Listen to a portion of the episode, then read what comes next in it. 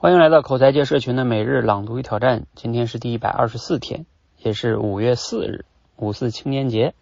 我们假期也快要过去了哈，你这个假期过得怎么样呢？我们今天朗读的话题啊是关于元认知。那谈到这个元啊，在汉语里边有头、手、使、大的意思，即最高级别的。比如一个国家的最高领导人会被称为国家元首。元认知就是最高级别的认知，它能对自自身的思考过程进行认知和理解。听起来有些拗口哈，实际上呢，元认知能力就是我们习以为常、见怪不怪的反思能力。这种能力啊，不仅为我们人类所独有，也是我们成为万物之灵的根源。其他动物呢是不具备这种能力的。与人类基因最接近的大猩猩，也最多只能分辨镜子中的猩猩是自己。他们依旧无法从自自我和当前的情境中脱离，假想出另一个自己，因为他们没有原认知这一对翅膀，天生就不会飞。而人类不同，人类的大脑啊进化出了新皮层，这使我们具备了极强的感知和思考能力，从而可以依靠理智生活。而其他的动物呢，只能依靠本能和情绪来生存。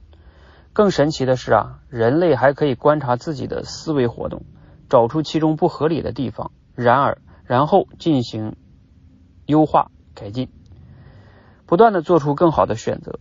人的思维呢，就好比一把锤子，它不单能钉钉子，还能复制出另一把锤子来锤打自己。只要方法正确，时常修订，那么这把锤子就会进化成更高级的工具。好，内容呢来自于周玲老师的书《认知觉醒》啊，不知道你有没有听过原认知这个概念啊？嗯，这个确实对我们每个人非常重要的一项能力，我们天生却区别于其他动物的一项核心能力。但是呢，有些人没有去开发这项能力呢，就很可惜。嗯，我们今天的思考与挑战就是，你对于原认知还有哪些自己的理解呢？你觉得怎么样才能去提升自己的原认知能力呢？啊，其实这个提升原认知能力呢，就像上边，嗯，周林老师在里边也说了哈，其实他通说通俗点就是自己的反思能力了啊，说的书面一点呢，就是对自己的思考思维过程进行再思考。他后边做这个类比挺有意思的哈，就是他比比如说把我们的思维比作成锤子，他不但能用我们的思维去思考别的东西，就是钉钉子，那我们还能呢？用自己的锤子再思考出一把锤子，然后用思考出这个锤子再去思考，再去锤打自己的这个思维啊，这个确实是我们人类比较独有的哈。好，那怎么样才能练就这个原认知能力呢？其实这个方法当然可能也有很多哈，比如像以前我们都听过的什么做冥想啊等等等等的哈。但是有些人可能啊那个事儿做起来也并不容易哈。呃，在我过去的这个实践经验中，我觉得其实大多数人最应该去做的一件事情呢，也能锻炼人认知能力的，就是干嘛呢？就是去写啊每日、每周、每月、每年的一个这样的，就像每天的重点吧，然后每日的总结。然后我自己呢是有一个这样的在书写的习惯，已经写了几年了，就是。啊，叫高，我把它称之为叫高效能行动系统，嗯，就是我们按照我自己是按照每天、每周、每月、每年这样去写啊，然后通过幕布在写。那这种方式呢，就是他写这个为什么能锻炼原认知能力呢？呃，因为其实原认知呢，所谓就是一个反思觉察的能力。你想想，那写这个的时候呢，比如说哈，你需要去想一想，哦，我今年最重要的目标是什么呢？那你就要想嘛，那到底什么是最重要的呢？这时候就需要思考，然后再去分解呀，分解到月呀，分解到周啊，然后分解到每天重点的可能三件事啊。好，那这个时候你都需要问自己，比如说，那你写在这个上边了之后，那为什么它就是最重要的事儿呢？你看，这时候你都在大脑里边要进行这种思维的过程。那每天结束的时候呢，你又要去回顾，哎，我今天都做了什么呢？哎，我有没有去做我重要的事儿呢？如果我没有去做那个我计划的重要的事儿，我为什么没有做呢？到底是什么在阻碍我呢？你看这个过程中，你全是在自我对话、自我反思、自我总结，其实都是在锻炼这个原认知能力。